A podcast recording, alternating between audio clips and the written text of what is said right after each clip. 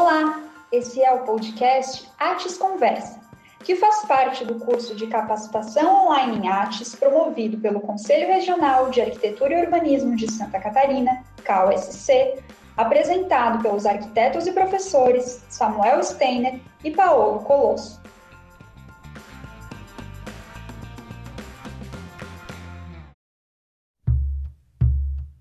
A conversa de hoje é sobre artes na perspectiva da iniciativa privada. Bom, bom dia, boa tarde, boa noite, pessoal. A gente vai conversar agora então com a Riva Feitosa. Ela é arquiteta urbanista e lidera aí o escritório popular Arquitetura para o Povo. Olá, Riva, como você vai?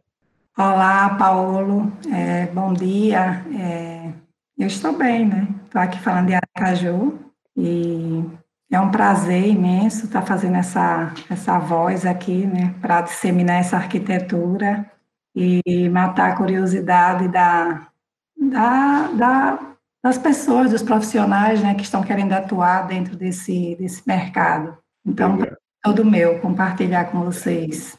Prazer também, Riva, eu que agradeço. Riva, conta um pouco para nós como que foi que você começou, de onde que surgiu essa ideia, bom, quero trabalhar então com um escritório popular que chegue nas camadas populares. Como que foi essa, conta um pouco dessa história para mim. Ó, oh, Paulo, eu acho que essa, essa história ela vem de, de sempre, né? Parece que a, a, a moradia ela está enraizada em mim, né? Ela é, é uma coisa intrínseca mesmo. Eu venho desde edificações, né? Eu, como eu já falei, eu venho de uma moradia não não salubre, como se diz, né? Era uma moradia que ocupava 10, 11 pessoas, né? De, em 18 metros quadrados. E quando eu fiz edificações, é, meu olhar se voltou para as moradias, né? Para essa questão. Então, eu comecei a trabalhar com, com bairro mesmo, fazendo melhoria, e eu, eu sempre tive um olhar para as questões de, de levar um jardim de inverno para dentro da casa, né? Isso vem há 30 anos atrás ou mais. Estudar foi uma saída para que eu chegasse né, à arquitetura, depois de passar por vários cursos. Então, quando eu, eu me formei, né, pelo fato de, de vir já com esse histórico, de você conhecer um banheiro aos 14 anos, né, e foi a primeira área que eu me apaixonei mesmo, né, e, e disse, caramba, isso aqui existe, né, que até então eu não sabia que esse, esse espaço é, existia, né. Então, eu só fui conhecer quando eu fui trabalhar. É, eu comecei a trabalhar aos 14 anos e nesse lugar que eu fazia a, a limpeza, né, nos dias que eu não estava no consultório, que eu desenvolvia duas funções, que era trabalhar no consultório e, e fazer a limpeza da casa dela, é, eu me deparei com esse banheiro, né? Esse banheiro foi algo que me marcou bastante, é, é, algo que, que ficou em mim. E daí eu fui galgando, né? Aí depois é, passei para por outros cursos técnicos, outros cursos também que não pagavam, porque eu tinha que ir por esse caminho de não pagar, né? Até que eu cheguei à arquitetura e na arquitetura abrangeu minha mente, né? Caramba, eu posso mais, né, do que o curso só técnico, né? E pelo fato de, de ter passado uma invisibilidade dentro da universidade, né, em que todos acham que você não vai chegar a lugar nenhum e que você não vai fazer diferença, ou mesmo que você vai tirar o diploma e vai se esconder debaixo da mesa porque não é algo para você. E é isso que os professores das instituições pensavam, né? E, e no final queriam me tirar esse diploma e eu disse: não, esse diploma é meu, eu cheguei até aqui, então vou lutar por ele. Então, para mim não foi nada ter feito três monografias, né? Para poder conseguir, né? Porque é, é, a universidade não me deu direito, nem os professores de escolher meu tema. Então, escolheram por mim e ainda disseram que, é, que eu, eu fui acusada, né? Fui acusada de plágio e foi algo que me marcou muito. Isso me traz um estrago grande, porque esse acusado de plágio, esses professores nunca voltaram para me dizer onde era que estava errado na monografia, Então, hoje eu tenho dificuldade da escrita, eu sempre, eu sempre acho que estou escrevendo algo errado, né, que estou escrevendo algo de alguém. É algo que eu venho lutando durante esses anos todos para que eu retorne essa parte de escrita, porque foi algo que me marcou muito. Mas, quando eu saí, eu disse, espera aí, eu vou mostrar a eles que eles não me ensinaram nada. Né, foi o primeiro pensamento que eu tive, né? Eu vou mostrar a eles que eles não estão além de qualquer coisa, como eles pensam. E aí, quando eu saí, eu já pensei, né? Vou botar arquitetura popular. E foram várias críticas, né? Meu esposo, e como é que você vai se manter com isso? Eu digo, ah, eu vou até onde der, mas eu vou. Né? Então, foi muito determinante isso, foi muito, é, foi muito do meu eu, né? Isso foi do meu eu e comecei a enfrentar, né, e muitos estagiários da universidade que passaram por lá pelo escritório, eles diziam que os professores comentavam, ah, isso vai durar só um ano, e depois ela fecha, né. E aí, quando eles me falavam isso, isso me dava mais força, eu digo, peraí, eu vou mostrar que não, isso vai ser eterno, sabe? Então, era, era um enfrentamento constante, né, e, e manter essa arquitetura e dizer isso aqui vai ser realmente é, algo lá na frente que todo mundo vai falar. Uhum. E fui caminhar pelos bairros, né? Fui fazer essa caminhada, né? Na época estava aquele boom do Minha Casa Minha Vida, iniciando aqueles processos de construção, a cidade cheia de, de, de prédios pequenos, de... Sim. E eu comecei a observar essas áreas e eu disse, é aqui que eu vou eu vou oferecer essa arquitetura, né? Mas é, isso em 2004 eu ainda não tinha o diploma de arquiteto, mas eu era design e técnica de edificações, então eu disse, oh, eu posso tudo, com isso aqui eu posso, né? E comecei a levar essa, né, esse olhar. Então, assim, hoje o que eu tenho construído de lá atrás já é com esse pensamento, um jardim de inverno, sabe, um poço de ventilação. Então, assim, é, era pensando mesmo no interior desses espaços, né? Porque eu vivi, então eu, eu sabia onde era que estava a dor dessa moradia, né? E, e eu digo sempre que a moradia ela fala, né? A moradia ela pede que alguém escute, né? Ela pede que alguém observe. E isso daí eu já eu já fazia assim, eu, eu eu já vinha com aquela voracidade de dizer que essa, essa moradia tinha que permanecer, né, tinha que se perpetuar. E aí, é, eu venho desde lá, 2004, me formei em 2010, 2011, e foi quando eu quis enfrentar essas questões, né, de dizer que, que ela tinha que permanecer. Não, muito bonita a sua história, assim, como realmente a gente, uh, a gente quer trabalhar com a, a, gente, a gente trabalha uh, elaborando as, as feridas da nossa vida, né, e ao mesmo tempo uh, enfrentando enfrentando medos, superando medos, é muito muito bonita a sua história mesmo.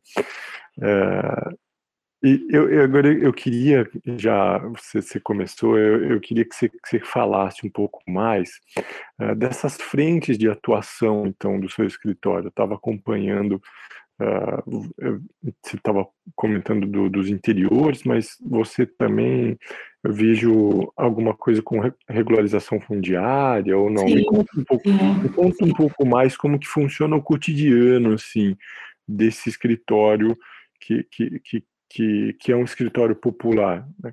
Quais são tanto as suas frentes de atuação? É, então, é, como, como técnica, eu já atuava nessa parte de uso capião, né? Eu sempre fui muito atenta para questões do código de obra, então eu li bastante o código de obra, leio ainda, e a questão do uso capião era algo que eu sempre vi que era uma necessidade, né? É, minha mãe foi tirar agora, com 79 anos, o, o registro da casa que a gente mora, né, que a gente morou. Então, Aracaju, é, eu acredito que todo o, o, Brasil tem um déficit muito grande nas cidades em relação ao registro do imóvel. E aí, é, o escritório ele tem essa atuação, eu quis trazer essa atuação da, da regularização, regularização do imóvel seja é, construído, né, que às vezes está construído e não foi licenciado pela prefeitura, é, e o processo de regularização mesmo, fundiária, né, o processo de uso capião, que eu, eu vejo isso como, como um, um valor, né, antes da moradia, antes da gente digamos, intervir nessas moradias com a ATES, com, ah, vou levar a melhoria, um piso, um revestimento, a gente tem que pensar nesse registro, porque eu vejo que é uma questão de pertencimento, né? Você está dando uma identidade para as pessoas. E essa identidade faz com que as pessoas digam: Isso aqui eu posso agora melhorar. Então, eu vejo muito isso, né? Eu vejo essas questões. Se não levar essa, essa, esse registro, esse pertencimento, não vai acontecer.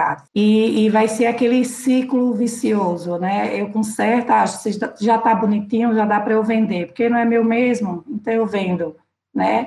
E, e com o registro, não, essa pessoa vai permanecer.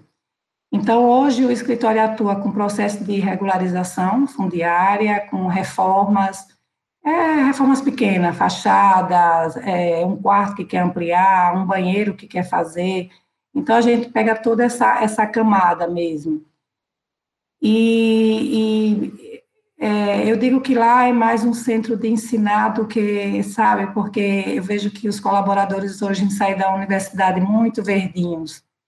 E quando eles chegam lá, eles se deparam com toda essa situação. Ah, tem que ver, ler o código de obra para você saber o que é que você está fazendo. É, você tem que saber um pouco do plano diretor, apesar que o nosso aqui não está vigente, tem 20 anos que está na gaveta, mas é algo que tem que, que saber o que é que está ali naquele plano diretor. Então, eu estimulo para que eles façam essa leitura. E aí vem a lei da ATES, que é onde eu falo, né, onde eu digo a eles o porquê, explico o que é essa arquitetura também, que as universidades não, não falam ainda, mas isso é importante, falar dessa arquitetura, dessa camada da, da, da cidade que está esquecida, que está precisando desse olhar nosso enquanto profissionais. Então, é, a atuação nossa é nesse, nessa, nessa vertente mesmo, regularização, pequenas reformas, é, melhoria, o ensinar, ensinar a olhar, sabe? É, são essa, esse, essa vertentes aí. Legal, muito bom. E uma coisa que é bastante consenso, assim, é de que quando a gente trabalha com as camadas populares, Uh, o projeto é, não é tão importante, ele é um desenho, conversando com outras pessoas e um pouco com a experiência que eu tenho, de que uh, eles precisam, vamos dizer, do acompanhamento, de ver como a coisa vai, vai se, se concretizar. Uh, eu, eu queria entender, você, o, você quais as etapas que você acompanha, assim? A gente vê essa questão do projeto e da assessoria técnica, que é algo que não pode faltar. Então, a gente, a gente tem essa questão também, que eu esqueci de falar, da assessoria técnica, né? Não é consultoria, é diferente, é assessoria. Então, assim, é, é essa questão do, do, do projeto, eu vejo que talvez para quem não atue com essas camadas populares, acho até que não é de, de importância. Mas é a partir dali que eu faço sonhar, né? E a partir daquele papel ali. Entendi. Eu, eu faço sonhar, né? Eu Entendi. passo a dizer que aquilo ali é possível. Né? É tanto que as pessoas que a gente atende aí perguntam assim, vai ficar assim mesmo? É isso mesmo? Sei. Então, a partir daquele papel, daquilo que você está levando, você vai ter é, essa surpresa, né? Então, eu vejo que o projeto, muitos falam que não tem valor, mas eu vejo como um valor porque essas pessoas têm uma renda baixa, então elas precisam se organizar, se planejar para poder executar. Ah, era nesse sentido que eu queria dizer, o projeto, isso, o projeto, ele ele encaminha, ele encaminha esse planejamento. Esse planejamento, claro, essa organização claro. de renda, Isso, sabe? Exato. E aí eu direciono essa questão do, dos materiais mais acessíveis, né? Que é algo também que a universidade deixa muito a falhar. é, materiais em que a gente pode comprar não um porcelanato, porcelanato para tudo. Não. Existem as cerâmicas que são acessíveis, que, que tem uma, um PEI bom, que é de classe que dá para usar, então são esses direcionamentos. E aí é, as pessoas começam a rir. Então, eu, a partir daqui, por onde eu começo, eu digo, o que está pior lá é o banheiro, o que está precisando. Então, vamos começar pelo banheiro. Vamos se planejar. Então, eu faço esse, esse levantamento de quantitativo, né? De quantitativo. Ah, legal. Entendi. E com esse quantitativo, eles começam a comprar. Por isso que eu, eu sempre posto lá que demora esse processo. Por quê? Porque eles estão se organizando, eles estão comprando material, eles estão juntando para poder pagar a mão de obra. E quando não, um parente faz, mas eu tenho que ir nesse lugar, dizer como é, como é que sai, como é que, sabe?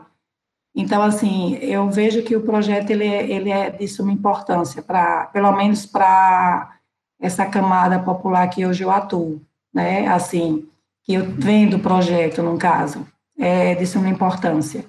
Não adianta você chegar lá com seu, a visão de, de profissional e dizer, eu vou botar um revestimento aqui que vai ficar bom, ali vai ficar legal, e querer executar como se nada, como se essa arquitetura não tivesse valor. E eu acho que a gente tem que dizer que as pessoas que estão ali têm valor, né? Gente tem que opinar também com gosto, e eles vão viver naquele espaço. Então, não adianta você trazer seu revestimento todo desenhado e dizer que ali vai ficar bom. Eu não concordo com isso. Né? Então, é nesse sentido que eu falo em questão do projeto e da assessoria técnica. Quando você especifica, quando você diz como vai começar, como vai ser executado, isso é assessoria. Legal. É, eu, talvez eu tenha me expressado mal, mas é exatamente isso que eu, que eu sinto, que eu percebo, assim, de que uh, ter essa uh, algo que funcione integrado, né? O projeto como algo que encaminha, que estrutura esses passos, né? Até a gente chegar lá.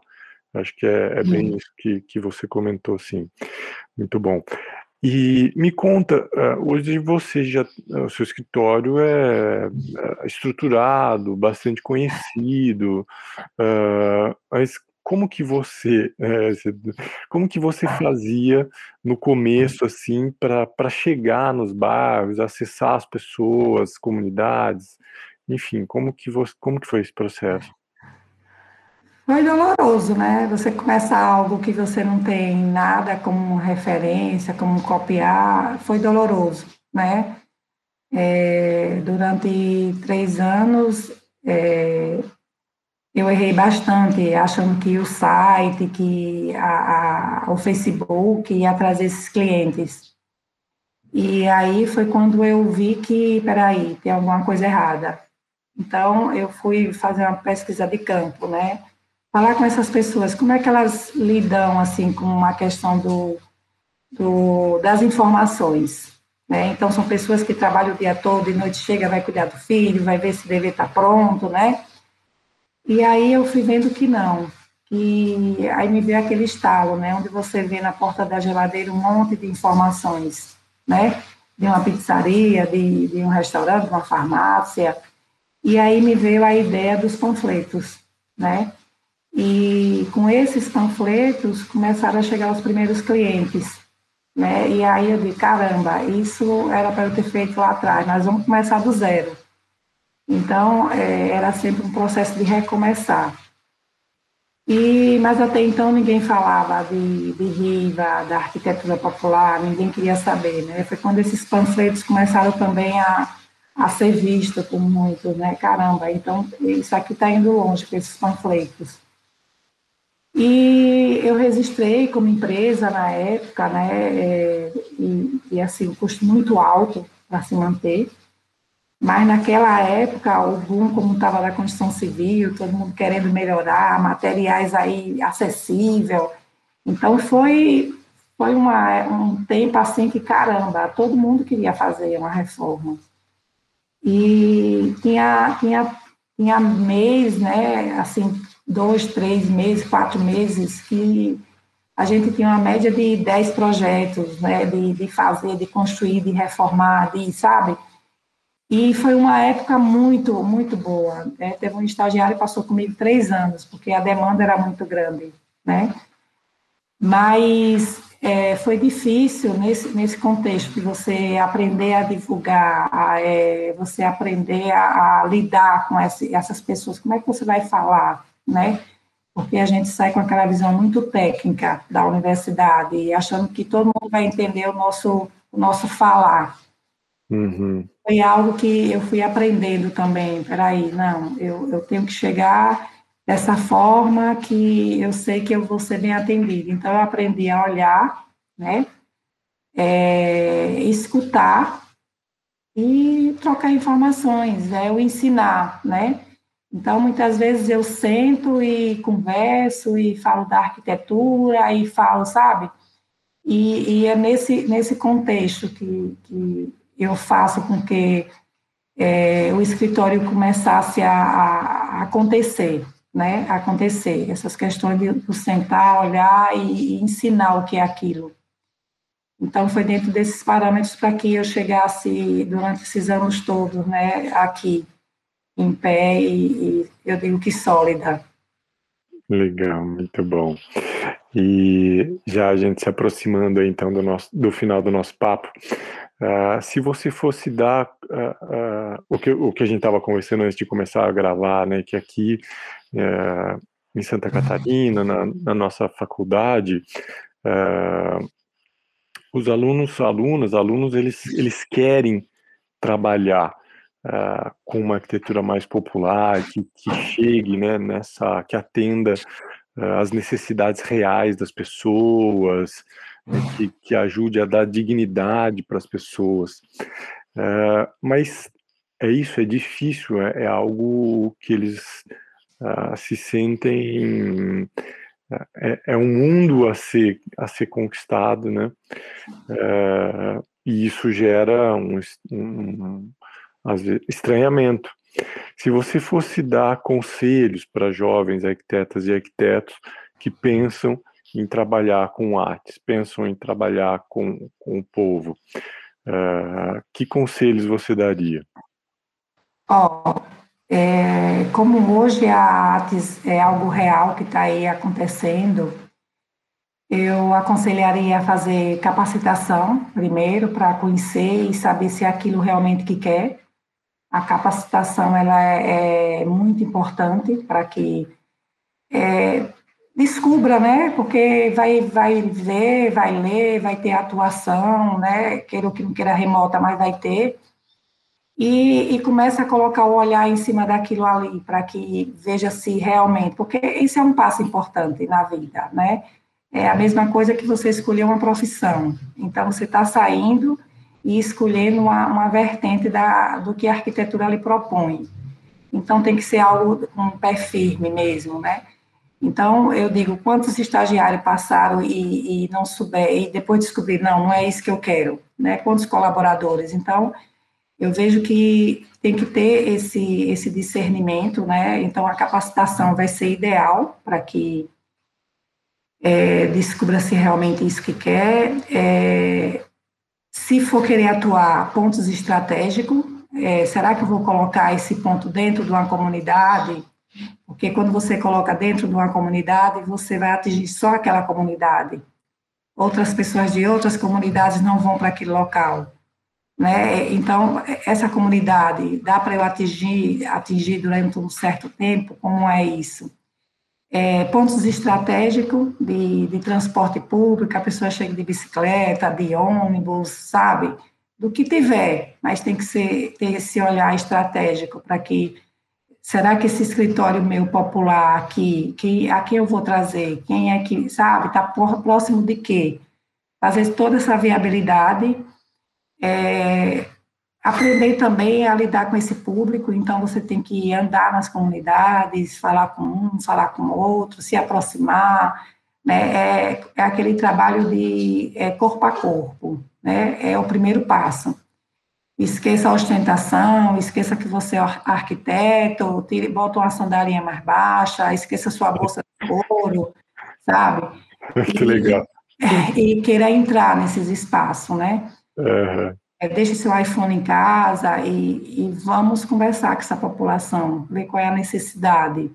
Então, eu acho que isso é, é bem importante em relação a, a, essa atuação, né? é algo sério. E eles já são pessoas desacreditadas de tudo. Então, se você chega com a bolsa de couro, sapato bico fino, e seu iPhone vai dizer, caramba, essa pessoa vai estar tá trazendo o quê para mim, né? Então, a gente tem que parar da ostentação, sair desse patamar de arquiteto e se colocar como uma pessoa ali, como um agente de saúde. Eu estou aqui para lhe dar o melhor, para lhe apresentar o que é que eu posso lhe trazer com arquitetura, né? Então, e, e começar a falar o que é essa arquitetura, né? Levar essas informações. Então, esse, esses são pontos primordiais para que você, os jovens, comecem a atuar na, na arquitetura popular, na artes, entendeu? São esses direcionamentos que eu deixo aqui registrado. Muito obrigado, muito boa essa última, viu, Riva? De, de deixar, é, é, é bem isso, assim, né? A gente, uh, a gente vai se transformar enquanto arquiteto e arquiteto, deixar aquela imagem elitista, né, da ostentação, e com isso, então a gente se, se, transforma e também transforma o que a gente faz, né, a ideia do que é arquitetura, sim, e para que é arquitetura. Para que é arquitetura. Exato, isso é muito, muito importante. Eu costumo dizer que aonde tem uma casa coberta, feita de papelão, coberta com plástico e com porta com pedaço de madeira, pode entrar que ali existe uma arquitetura, porque a arquitetura é quem está dentro dessa construção, né? É, a arquitetura não é aquela tipologia, mas sim quem está ali dentro. É a arquitetura claro. real, entendeu? É a claro. verdadeira. Então, eu claro. sempre falo isso. Claro. E essa ideia de também da da arquiteta, arquiteto como agente de saúde, isso é muito elucidativo, né? Porque a gente Sim. não está falando de, de vaidades, de ostentação, a gente está falando de, de, bens básicos para garantir uh, a saúde diária, né? É, é, Sim. É, é, muito importante também. Riva, muito obrigado pelo papo, muito legal. Deixa aí então, recomenda para o pessoal aí as suas redes, o seu Instagram, eu sei que você tem Instagram, Fala aí para o pessoal. É, eu quero dizer que vocês acompanhem o Instagram, o Arquitetura para o Povo, que é algo que está lá, é verdadeiro, né? É uma arquitetura diferenciada. Eu, eu digo que essa arquitetura para o povo é uma bandeira, né? E, e que todos vão ter que abraçar. É a, a arquitetura raiz, né? Essa arquitetura que a camada da, da população social está aí, é uma realidade, é o cenário da cidade, e que acompanhe lá o Instagram Arquitetura para o Povo, é, arquitet, é arroba Riva Feitosa, arquiteta também, tem minha página lá é, profissional, então tem, tem várias informações que eu posso tocar e trazer para vocês. Legal, obrigado, Riva. Então, muito bom conversar com você. Tamo junto, viu? Um abraço. Ok, um abraço, Paulo. tchau, tchau. tchau. Este podcast é um oferecimento KSC realizado pelo Escritório de Arquitetura URB e pelo Departamento de Arquitetura e Urbanismo da Universidade Federal de Santa Catarina, com produção do Ateliê Rancho Cultural gravado por Paulo Colosso, com edição de Arthur Hugo da Rosa, revisão de Júlio Guber e voz de Natália Sagaz.